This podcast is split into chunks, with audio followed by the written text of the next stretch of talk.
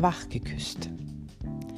Meine liebe Mrs. Braunburg, du hast mich wach geküsst und auch dich selber. Ich hatte es nicht anders erwartet von dir. Das war kein Funkenschlag, sondern ein Feuerwerk. Ich habe deine wunderbare Geschichte als ehrliches Bekenntnis zu dir selber gelesen. Diese Freude am Kleinen, dieses pure Vergnügen. Ja, du triffst mich mitten ins Herz. Ich stelle mir selber immer wieder die Frage, wann habe ich das letzte Mal etwas zum ersten Mal gemacht und stelle dann fest, dass es bei weitem nicht deiner Vielfalt entspricht. Denn Feuer brennt in allen Farben. Du hast mich gefragt, wie hoch lodert deine Flamme? Ich erzähle es dir. Mit meinem Feuer darf ich nicht spielen. In meinem Leben laufe ich oft auf Sparflamme, will sagen, überleben, nicht mehr.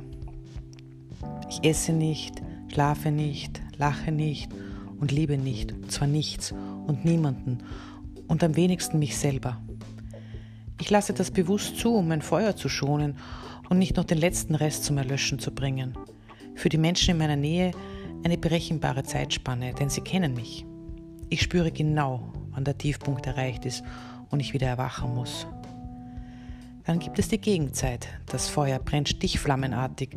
Habe ich etwas entdeckt, was eine tiefe Sehnsucht in mir auslöst, bin ich Feuer und Flamme dafür.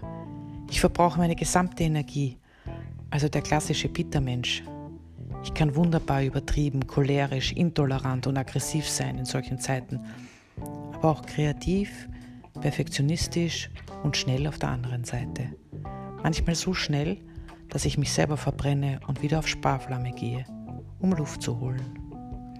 In der Mitte eines normalen Feuers aber, da kann ich es kontrollieren. Da spüre ich mich ausgeglichen, gelegentlich gelangweilt, aber in meiner Aufmerksamkeit und meinem Gefühl für andere Menschen am wohlsten.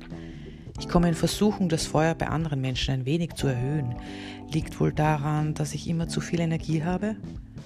Bitte nicht zu verwechseln mit andere ändern zu wollen, ein sinnloses Unterfangen. Wenn ich bei jemandem ein kleines Feuer spüre, dann küsse ich es wach. Ich liebe diese Momente. Ich höre etwas, sehe etwas, bemerke etwas, vielleicht eine kleine Unsicherheit oder auch nur eine Andeutung. Und da ist es, das Feuer.